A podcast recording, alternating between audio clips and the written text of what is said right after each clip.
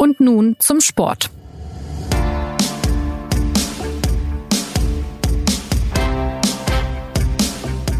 Es ist herbstlich geworden mit der alten Tante Bundesliga und darum rösten wir uns ein paar Kastanien am Studiofeuer, wo wir erstaunt auf die Tabelle gucken und völlig überraschend nicht den FC Bayern oben sehen und auch nicht Borussia Dortmund. Sieben Spieltage sind ins Land gezogen, Zeit also für ein kleines Zwischenfazit zu den oberen Rängen.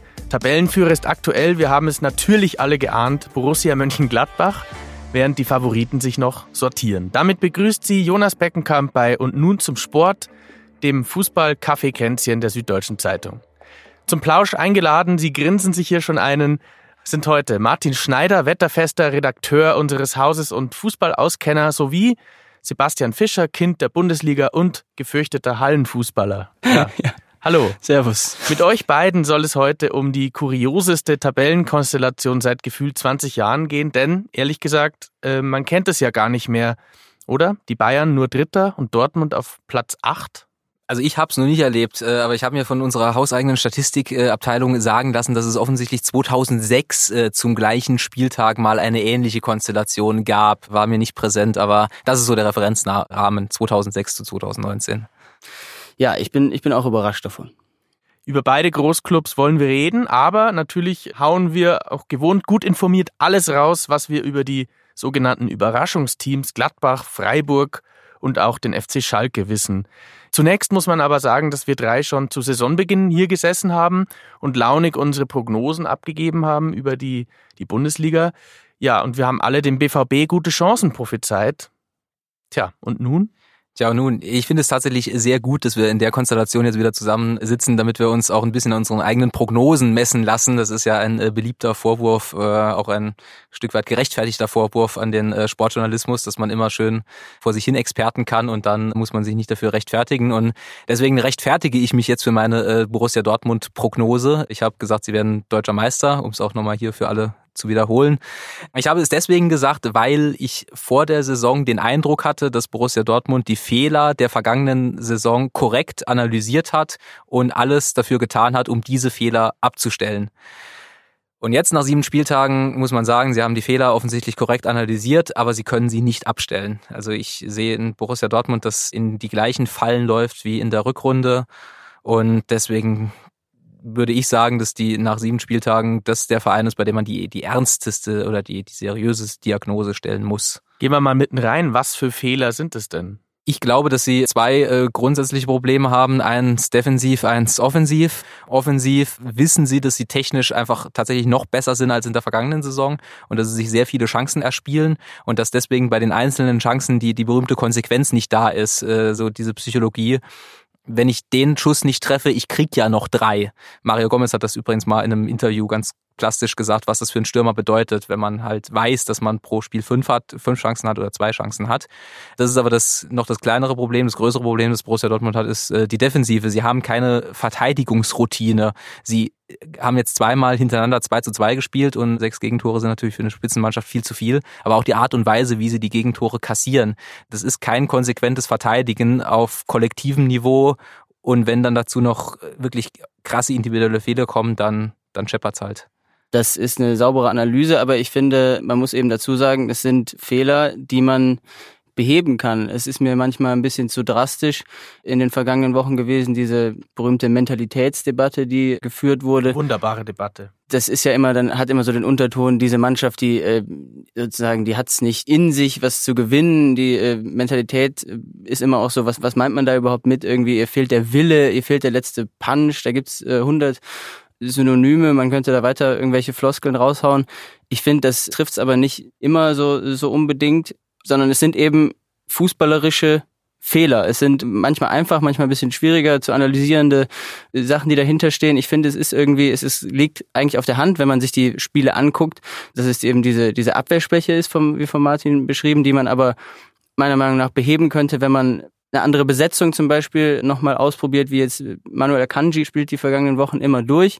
Er ist aber sehr, sehr formschwach. Er ist eigentlich ein sehr, sehr äh, guter Spieler. Das steht bei allem irgendwie dahinter. Die Qualität ist da.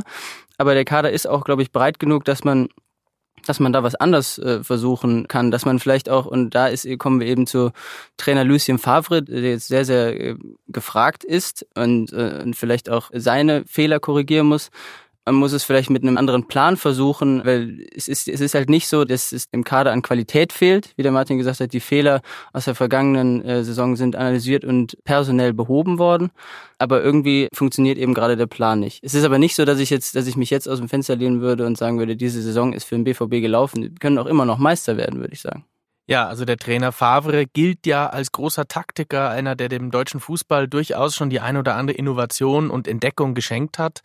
Trotzdem sagt man ihm aber auch etwas Zauderei nach. Einer, der zu viel grübelt, einer, der, äh, ja, vielleicht dann auch nicht die genügend, nicht ausreichend Emotionen entfachen kann. Was macht er denn aus deiner Sicht falsch, Martin? Was er konkret falsch macht ist, oder was ich finde, was wirklich unglücklich ist, ist, dass er die Zielsetzung des Vereins erstmal nicht übernehmen möchte. Äh, die Zielsetzung des Vereins war vor der Saison, wir wollen Meister werden, was ich korrekt finde, angesichts dessen, was sie investiert haben und was sie auch können oder was auch möglich ist. Aber Lucien Favre sträubt sich dagegen, wie, äh, ich weiß gar nicht, also er, äh, man, man möchte ihm sagen, jetzt sag's halt, Lucia, jetzt akzeptiere es. Es ist doch sowieso äh, absurd, es nicht zu wollen, aber irgendwas in seinem Kopf, mögliche Szenarien, die dann schiefgehen, verhindern es quasi, dass er sich hinstellt und sagt, ja, auch ich, Lucien Favre, möchte Meister werden. Das gibt dann ein nach außen wirklich sehr unglückliches Bild ab und das befeuert halt dieses Bild des Zauderers. Nochmal, ich finde, äh, ich will, ich will dich nicht unterbrechen, aber nochmal finde ich, was man ihm konkret vorwerfen kann, sind ja eben, ich meine, diese Sachen, klar, das wirkt unglücklich. Ist das jetzt aber wirklich der Grund, warum Borussia Dortmund 2 zu 2 spielt gegen Frankfurt, Bremen und Freiburg? Glaube ich nicht. Es sind einfach konkrete Sachen. Da ist ja Lucien Favre Fußballkenner äh, schlechthin. Da muss er eben sich auch diese Kritik gefallen lassen. Das sind ganz konkrete Fehler, die Dortmund macht, die ein Trainer einer Mannschaft austreiben muss. Sie gehen oftmals nicht, nicht konsequent in die Zweikämpfe äh, rein. Sie sind, sind nicht am Mann. Viele Tore entstehen, äh, sind, äh, ähneln sich in der Entstehung, dass sie über, über die Flügel fallen, wo ein Flügelspieler der gegnerischen Mannschaft sehr viel Platz und Zeit hat, um zu flanken. Sie äh, ähneln sich auch darin, dass sie oft spät im Spiel fallen. Da kann man vielleicht mutmaßen, dass irgendwie die, dass es vielleicht ich weiß nicht, die, sind, die Mannschaft ist natürlich nicht, nicht fit, aber irgendwie ist es ja schon auffällig, dass es immer zu späten Zeitpunkten fällt. Da muss man, muss sich ein Trainer taktisch was überlegen, dass die Mannschaft sicherer steht. Es sind, glaube ich, diese ganz konkreten Sachen, die wer, wenn nicht irgendwie ein Fußballfachmann, wie es, wie Lucien Favre ist, beheben kann und jetzt eben beheben muss. Also ich, ich, äh, ich bin nicht so der Freund davon, immer zu sagen, er sagt jetzt, äh, wir, wir, wir sind super, wir, wir wollen Meister werden und dann äh, dann hat die Mannschaft wieder sozusagen den Glauben daran und dann funktioniert schon. Klar, irgendwie, ähm, irgendwie ist das, ist das unglücklich, wenn, wenn das nicht geschieht, wenn sie irgendwie nicht, nicht mit einer Stimme zu sprechen scheinen. Aber ich glaube einfach, es sind, sind ganz konkrete fußballerische Mängel, die zu beheben sind, aber da muss man, die muss man jetzt eben ganz klar ansprechen. Und äh, das, das große Problem ist, dass es ja scheinbar nicht, nicht geschehen ist in den vergangenen Wochen, sonst würden sich diese Fehler nicht immer wieder wiederholen. Deswegen grummelt es ja auch schon im Verein. Ähm, äh, vielleicht Martin, was hat die SZ da für Informationen, wie es auch im sogenannten Umfeld da schon ausschaut in Dortmund?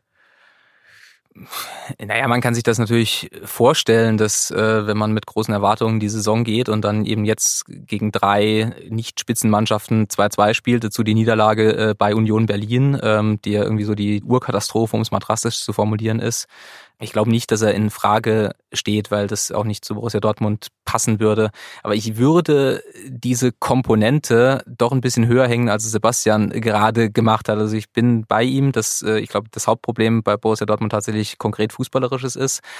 Aber äh, bei Lucien Favre verselbstständigt sich leider dieses Image so langsam ein bisschen. Ich glaube, dass die Mannschaft sich davon auch nicht frei macht. Ähm, es ist ja jetzt auch nicht so, dass das jetzt bei Borussia Dortmund das erste Mal wäre, dass Lucien Favre äh, in diese äh, in diese Zauderecke kommt, sondern es war ja auch schon bei, bei Hertha BSC, wo er Tabellenführer war. Ich habe jetzt leider das Jahr nicht im Klar, Kopf. Aber es war in 2000, Gladbach auch ähnlich. Ja. Und, und in Gladbach war es, war es dann auch ähnlich, dass, dass sich die, die Entwicklungen gleichen. Eine, eine hervorragender fußballerischer Start, wo man sich fragte, wow, was zaubert der aus dieser Mannschaft? Und dann, wenn es darum geht, äh, den Erfolg quasi zu verstetigen und Richtung Titel zu gehen oder Richtung Erfolg zu gehen, dass dann so ein, ein Zurückschrecken oder ein, ein Angst vor der eigenen Courage kommt. Das ist die Frage. Ist es Angst vor der eigenen Courage oder ist es dann eben, dass er dann nicht konsequent genug Fehler erkennt und im Spiel behebt? Das weiß ich nicht. Vielleicht ist es natürlich auch irgendwie beides. Ne?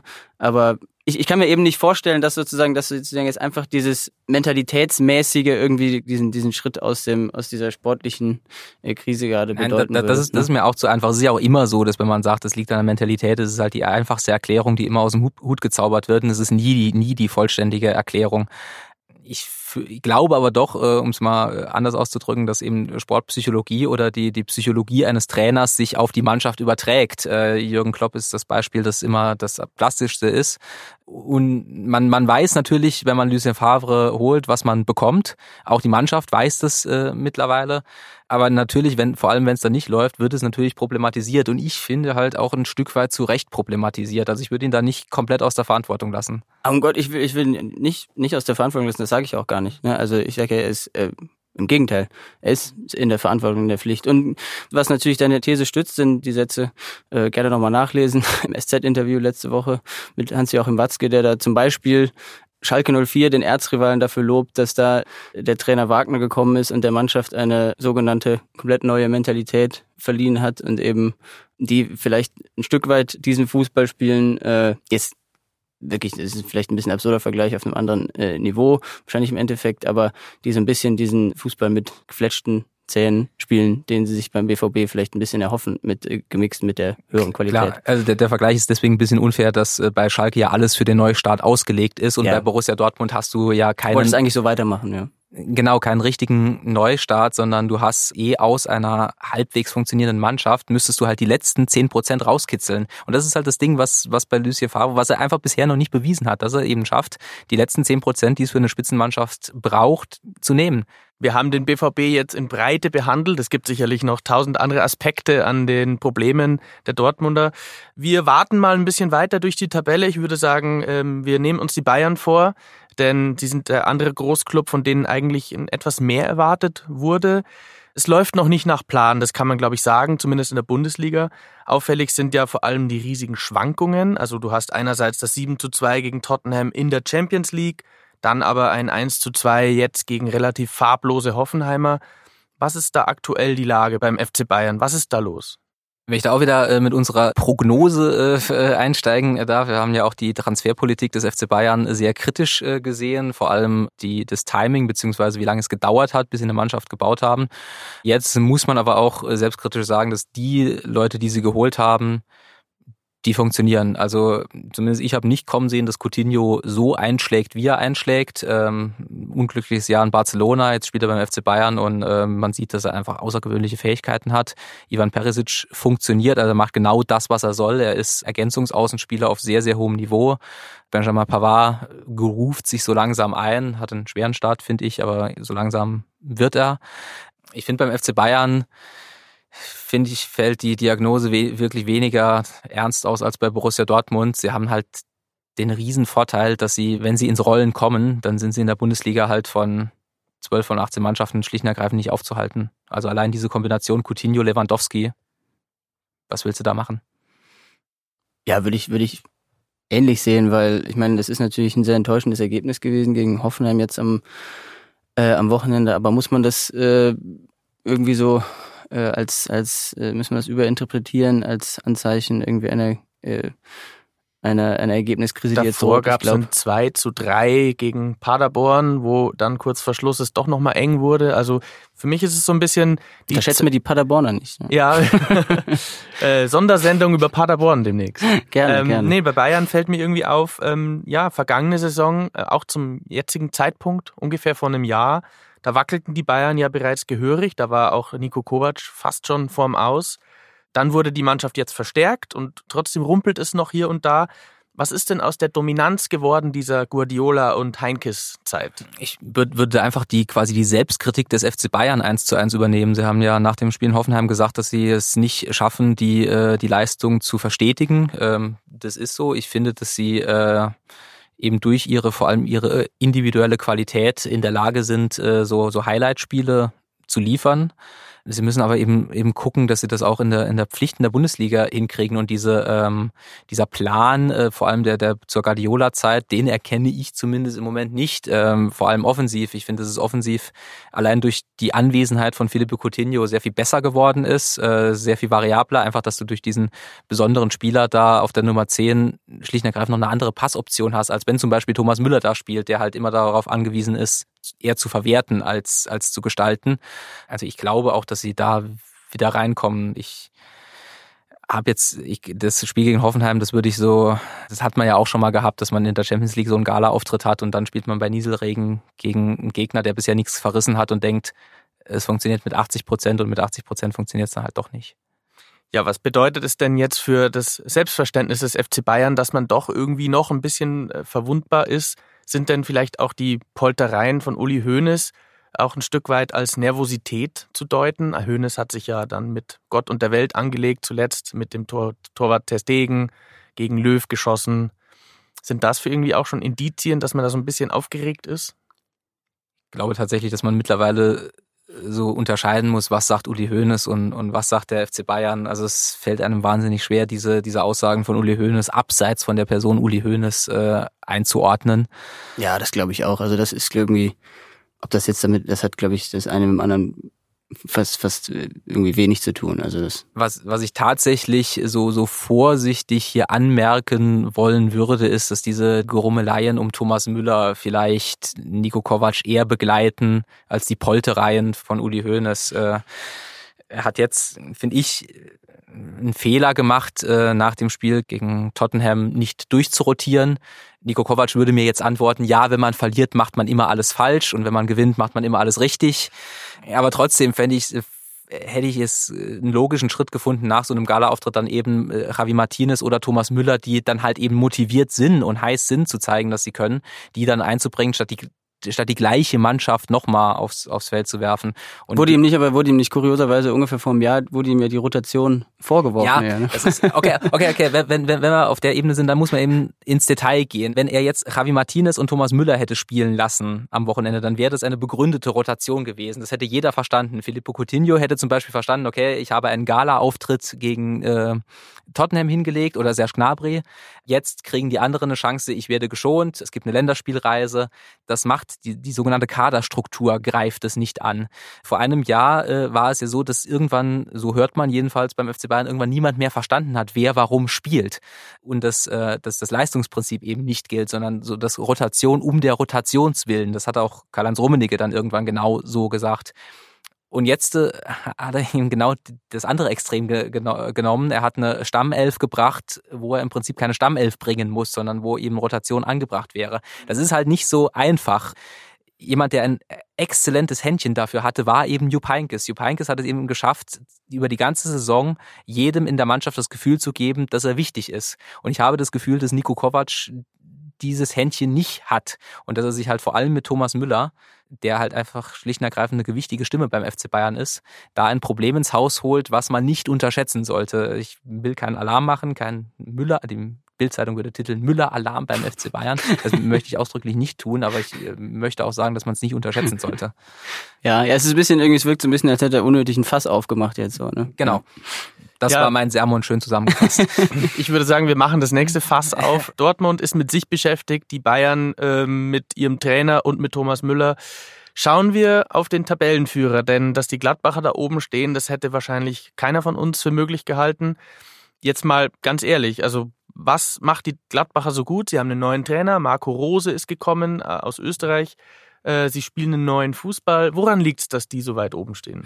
Ich möchte mal kurz, weil wir jetzt äh, wir ja immer den Bogen gespannt haben, möchte ich ja noch mal kurz darauf hinweisen, dass ich dass ich Leiner und Rose hervorgehoben habe, also den, den Spieler Leiner und den äh, Trainer Rose, die schon in Salzburg zusammengearbeitet haben, äh, habe ich als äh, Tipps für für die Kicker Manager 11 hier angepriesen, äh, meine ich in dem in dem Start-Bundesliga. Deswegen lohnt es sich ja, diesen Podcast zu hören, zu Beginn beim Kicker Manager. Ja, ja, genau. Ich bin natürlich trotzdem äh, überrascht jetzt von der Tabellenkonstellation, von den Ergebnissen vielleicht gar nicht mal so, weil äh, das haben natürlich auch alle äh, Beteiligten jetzt ähm, und Verantwortlichen in Gladbach gesagt. Es, es war ein relativ einfaches Anfangsprogramm, was sie, was Wir können es ja nochmal erwähnen, oder? Wir haben es ja sogar notiert hier. Sie haben ja, bis jetzt gespielt Sie hat bis jetzt gespielt gegen anderem, Schalke, Mainz, ja. Leipzig, Köln, Düsseldorf, Hoffenheim, Augsburg. Also nicht das schwerste Programm. Nicht, nicht das allerschwerste Programm und vor allem das letzte Spiel gegen Augsburg. Also ähm, der FCA ist halt wirklich äh, sehr, sehr, sehr, sehr konfus äh, gestartet in diese Saison. Das ist jetzt nicht unbedingt repräsentativ und äh, Borussia Mönchengladbach ist jetzt nicht, weil, weil sie eine Halbzeit lang den FC Augsburg auseinandergespielt haben, ein Meisterschaftskandidat oder so. Aber eine spa spannend ist es trotzdem, dass es, äh, dass es immer besser zu funktionieren scheint jetzt äh, in Gladbach, weil das ist ja auch eine sozusagen ein Teil dieser äh, dieser Gladbacher Geschichte des äh, dieses Saisonstarts, dass es ja eigentlich ja nicht so gut klappt. Also äh, in der in der Europa League gegen eine Mannschaft namens Wolfsberg nicht Wolfsburg, sondern Wolfsberg aus Österreich, äh, haben sie äh, 0 zu 4 verloren. Und ja, es knirscht und knarzt noch an, an sehr vielen Stellen, weil natürlich Marco Rose General überholt hat, das Gladbacher Spiel mit seinem, mit seinem Pressing. Aber man sieht jetzt an solchen Auftritten wie gegen Augsburg, äh, auch wenn der Gegner nicht gut ist, dass natürlich, wenn diese Mannschaft mit dem ganzen Tempo, was dazugeholt ist und der Physis, zum Beispiel von einem Tyram vorne drin, wenn das mal ans Rollen kommt, dann ist das wirklich eine sehr, sehr, sehr, sehr starke Mannschaft. Ich habe dem nichts hinzuzufügen. ja, der Trainer Marco Rose, der dort doch tatsächlich einige Innovationen äh, mitgebracht hat, wahrscheinlich jetzt nicht das Rad neu erfindet, aber der ultimative Pressing-Fußball wird ihm so nachgesagt. Ähm, welchen Anteil haben denn seine, seine Neuerungen, auch im Vergleich zu dem, wie unter Dieter Hacking gespielt wurde? Ja, das ist so ein bisschen der Effekt wie bei Schalke 04. Du hast äh, quasi die Gnade des Staates. Also du hast einfach keine Altlasten. Du kannst sagen, ich bin jetzt hier, ich mache jetzt etwas Neues und dann hast du, wenn du es richtig machst, einen sogenannten Startschwung. Davon profitiert äh, Gladbach, wobei ich auch in aller äh, Nüchternheit darauf hinweisen wollen würde, dass sie jetzt, glaube ich, zwei Punkte mehr haben als zum gleichen Zeitpunkt im vergangenen Jahr unter Dieter Hacking. Also plus eben das erwähnte wirklich einfache Startprogramm.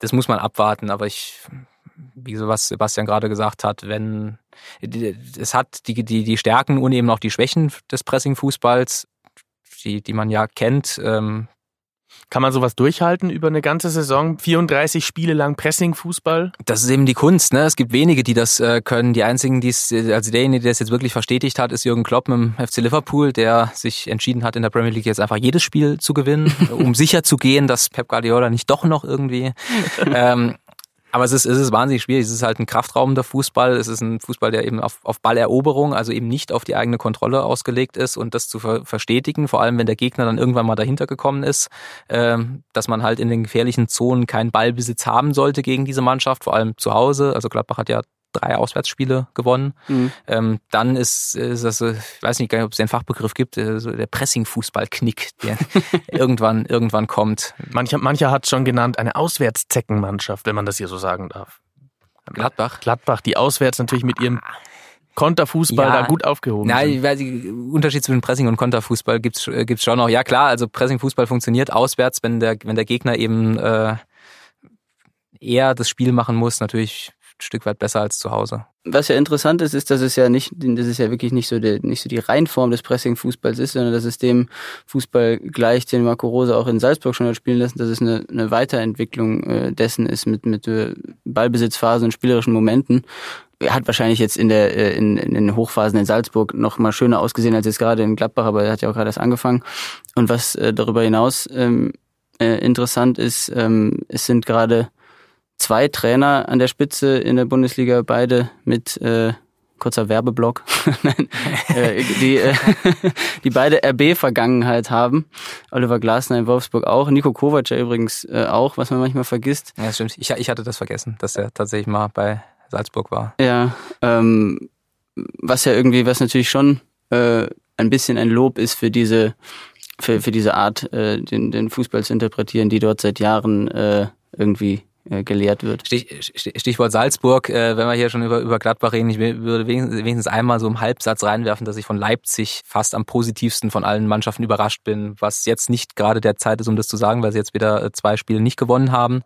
Aber ich habe erwartet, dass Julian Nagelsmann Zeit braucht, weil der Nagelsmann-Fußball ja eigentlich ein anderer Fußball ist als dieser RB-Pressing-Fußball, ein viel lösungsorientierterer, ballbesitzlastigerer Fußball. Aber was ich bisher gesehen habe, das ist wirklich, äh, das ist klug, das ist gut. Das Spiel gegen Leverkusen hätten sie eigentlich auch gewinnen müssen, ehrlich gesagt. Ich habe auch hier Stichwort Prognose. Ähm, vor, vor der Saison haben wir gesagt, ich glaube, es wird eine Geschichte zwischen Bayern und Dortmund. würde ich fast ein bisschen aufweichen. Also ich würde Leipzig hoch, hoch einschätzen. Ja. Wobei sie jetzt wieder diesen Nagelsmann-Krankheit hatten, sehr viele Chancen, äh, sehr wenig Tore, was sich die ganze letzte Saison bei Hoffenheim durchgezogen hat. Und das wäre übrigens, um nur kurz diesen, äh, den, den ähm, Bogen zu spannen, weil vielleicht, vielleicht war es eben ein bisschen kryptisch, was ich da äh, versucht habe zu erzählen. Aber ich glaube, wenn man jetzt äh, den Favre-Fußball nimmt und sein Trainerteam und man würde einfach sagen, so irgendwie mal so, so ein bisschen fremden Einfluss von irgendwie, ich meine, die Trainerteams werden ja eh immer größer. Wenn man sich jetzt vorstellen würde, dort, gäbe es äh, einen Einfluss äh, eines äh, Menschen, der im Trainerteam von Julian Nagelsmann oder Marco Rose ist, der einfach ein bisschen nochmal andere Ideen einbringt. Ich glaube, das ist es, was Dortmund einfach fehlt.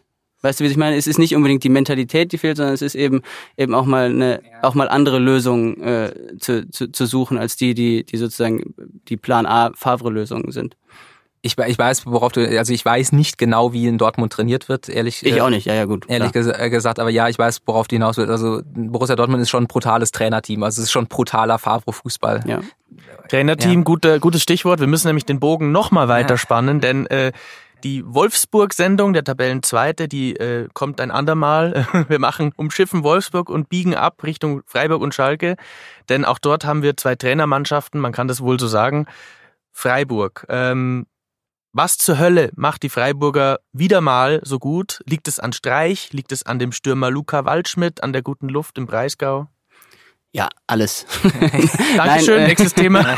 Nein, es ist, es ist auch das super einfache, äh, müssen jetzt auch nicht äh, vorlesen, wieder kann ja, kann ja jeder äh, nachlesen. Es ist das super einfache Startprogramm was eine sehr große Rolle spielt beim SC Freiburg. Es ist natürlich da, jetzt Achtung, jetzt, jetzt widersprechen wir schön selbst, es ist die Mentalität. Nein, also es ist wirklich äh, dieses, äh, ich meine, Christian Günther, der, der Freiburger Verteidiger, hätte jetzt, glaube ich, in einem Interview sogar gesagt, äh, dass, ähm, dass Christian Streich ihn sozusagen vor diesem Dortmund 2-2 eingetrichtert hätte, ja, die Dortmunder, die machen gerade nicht diesen letzten Schritt, gehen sie nicht und wir gehen den halt. Also Freiburg ist halt irgendwie so ein Umfeld, wo das funktioniert, gerade in solchen wichtigen Spielen, äh, in solchen größeren Spielen wo dann alle drauf gucken auch. Ähm, ich äh, irgendwie, ich, ich glaube nicht, dass das jetzt sehr, sehr viel für den Saisonverlauf äh, heißt. Ne? Äh, können jetzt auch mal äh, die nächsten drei Spiele wieder verlieren oder so. Äh, es wäre nicht, wäre keine Sensation. Aber ja, sie haben eine ähm, wirklich super Trainer. Kontinuität ist, ist ja, glaube ich, ist super wichtig und deswegen ist es äh, äh, eine riesen eine Trainermannschaft und ja, Luca Waldschmidt, ich will es jetzt nicht äh, wieder allen unter die Nase reiben, aber ich meine, hätte ich den nicht auch in dem Bundesliga-Start-Podcast erwähnt, ne? Ja. Ganz, ganz, ganz, ganz kurz in dein, in dein Triumphgefühl rein. Was, was, was du gerade gesagt hast, dass Christian Streich vor dem Dortmund-Spiel gesagt hat, wir machen den Schritt mehr. Das ist äh, rückgreifend das, was ich eben gemeint habe bei dieser Favre-Geschichte, dass sich das Image von Lucien Favre so langsam verselbstständigt. Also das ist halt mhm. halt nicht nur sich bei Borussia Dortmund verselbstständigt, sondern ja auch eben zur Waffe bei Gegnern wird, wenn Christian Streich dann eben in seiner ganzen Christian Streichhaftigkeit vorm Spiel, man kann sich das ein bisschen vorstellen, äh, halt sagt, und, und wir gewinnen halt die Zweikämpfe gegen diese zaudernden Dortmunder. Mhm. Ich weiß nicht, ob er es gesagt hat, aber ich kann es mir halt sehr, sehr gut vorstellen. Ja, ansonsten äh, Freiburg vielleicht noch die Info, dass sie ja normalerweise immer ihre besten Spieler verlieren, äh, weil sie eben nicht finanzstark sind und dieses Jahr haben sie eben nicht oder nur Florian Niederlechner verloren, der auch prompt gegen sie getroffen hat. Äh, und sonst halt niemanden. Und dann ist das halt einfach logisch. Ähm, du hast eine eingespieltere Truppe, du hast äh, Christian Streich, der, was übrigens auch ein Riesenvorteil ist, im Gegensatz zu allen anderen Bundesliga-Trainern, eben einfach nicht in Frage gestellt wird. Man weiß, Christian Streich kann da im Prinzip alles tun und er wird nicht gefeuert. Das verleiht dir natürlich auch in der Mannschaft eine ganz andere Autorität äh, und verleiht dir zum Beispiel auch die Autorität, äh, Luca Waldschmidt, drei, Spiel, drei Spiele? Zwei. Schon, ja. Zwei, glaube ich, ja. ja. Auf die Bank zu setzen, ja. äh, den, den im Sommer halb Europa äh, jagt, äh, dann bleibt er in Freiburg, was auch schon sensationell ist. Und dann sagst du als Christian Streich, ja, ich bin mit seinem Abwehrverhalten oder mit seiner Arbeit nach hinten nicht zufrieden, der sitzt jetzt auf der Bank. Und es weder gibt es eine Schlagzeile, noch wird es thematisiert, sondern man, er kann das einfach tun. Und das ist auch ein, ein Geheimnis des Freiburger Erfolges, eben die, die Autorität des Trainers. Ja, dann bleibt uns noch das Phänomen Schalke zum Schluss. Ähm, das ist bestimmt mindestens ebenso erstaunlich. Am Samstag waren sie sogar für 18 Minuten lang Tabellenführer äh, und haben das, äh, hat sich schon wie eine Meisterschaft angefühlt wahrscheinlich. Oh, was hat denn denn... Das ist jetzt so fies, ne? Das ist, wie, ja, das ist wirklich fies. Jetzt ist jetzt leidet Schalke schon, eine, jetzt leidet Schalke schon eine ganze Saison und dann ist es mal gut und dann kriegen sie von uns noch einen mit. Das, äh, das finde ich, haben sie nicht verdient. Der Trainer, der Trainer. Ein ja. Wort noch zu ihm, David Wagner, ähm, ein Gefährte von Jürgen Klopp. Was hat er denn in Schalke bewegt und vor allem, wenn man äh, betrachtet, dass diese Mannschaft ja auch komplett umgebaut wurde. Einspruch, die, die Mannschaft wurde gar nicht so sehr umgebaut. Alles andere wurde umgebaut. Äh, also ich glaube, die Mannschaft ist äh, minus Sebastian Rudi äh, die gleiche, oder? Ja, der Kern glaube ich schon, ja, ja tatsächlich, ja. Und äh, ja, äh, ich habe es ja eben schon eben schon gesagt, äh, Aki Watzke äh, äh, lobte äh, David Wagner und Schalke äh, bei uns im Interview, weil eben ähm, ja, weil er da mit mit einfachem Fußball äh, etwas äh, etwas etwas äh, bewegt hat in kurzer Zeit. Ähm, ähm, was, naja, was, wie ist das zu erklären? Natürlich äh, ist es so ein bisschen, es, es war ja auch nicht, es sind nicht, nicht, nicht ganz schwache Fußballer, die vorher da, äh, da, da rumliefen. Auf Schalke, Amina Harid zum Beispiel, ist ja, ist ja ein super Beispiel dafür, wie, ähm, wie einfach wahrscheinlich eine, eine andere Ansprache, ein anderes Gefühl, eine andere Wertschätzung vom Trainer, die ihm entgegengebracht wird und oder vom, vom von der sportlichen Leitung, äh, was was wecken kann. Und dann ja, es ist glaube ich einfach jetzt ein, ein Fußball, der zur der zur Mannschaft passt, dieser ähm, dieser Wagner Fußball. Das und, und vielleicht nochmal das Themengebiet äh, Sportpsychologie, ähm, was wir ja auch äh, von verschiedensten Vereinen immer wieder hören, ist ähm, akt letztes Beispiel, zum Beispiel letztes Jahr der VfB Stuttgart oder auch Schalke 04, dass es eben wahnsinnig wichtig ist, wie man in die Saison startet. Es ist einer einer meiner Standardthesen, äh, dass die ersten sieben Saisonspiele, wenn wir schon beim siebten Spieltag sind, die, mehr fast fast die wichtigsten der Saison sind, weil vor allem für diese äh, Mannschaften, die äh, die unten drin stehen oder die, die sich nicht so sicher sind, wo sie stehen. Weil wenn du da dann jede Woche auf die Tabelle guckst und wie zum Beispiel Schalke letztes Jahr die ersten fünf Spiele, glaube ich, wieder verloren hatten, ich glaube, ich bin mir relativ sicher, dass es so war, ähm, dann kommst du wahnsinnig schwer aus diesem Strudel raus, weil selbst wenn du dann mal zwei Spiele in Folge gewinnst, stehst du in der Tabelle trotzdem weiter unten. Und wenn du am Anfang eben mal zwei Spiele gewinnst, dann bist du, bist du wieder oben. Und aus dem Strudel rauszukommen, das kann eine, eine nahezu unmögliche Aufgabe sein, auch für einen, wie ich immer noch finde, guten Trainer wie Domenico Tedesco. Und jetzt hat Schalke eben den riesen Vorteil, dass sie eben glaubhaften Neustart verkauft haben und jetzt auch erfolgreich sind das, das hilft. Das hilft. Manchmal ist Fußball auch dann halt so einfach. Ja, vor allem wegen solcher Phänomene reiben wir uns also nochmal unsere Augen und stellen fest, die Bundesliga ist aktuell offen wie lange nicht. Die Tabelle mag zwar nur eine Momentaufnahme sein, aber die Großclubs haben offensichtliche Probleme und die dürften sich auch noch ein wenig fortsetzen. Jetzt steht erstmal eine Länderspielwoche an und wenn die rum ist, dann steigt der Kracher Dortmund gegen Gladbach. Ich sage Danke an die beiden Mentalitätspodcaster Martin und Sebastian und entlasse alle geneigten Hörer in den grauen, aber doch ganz heimeligen Herbst. Wer uns etwas Warmes fürs Herz zukommen lassen will, kann dies unter podcast.sz.de tun. Wir freuen uns über jegliches Feedback. Bis demnächst. Tschüss. Ciao.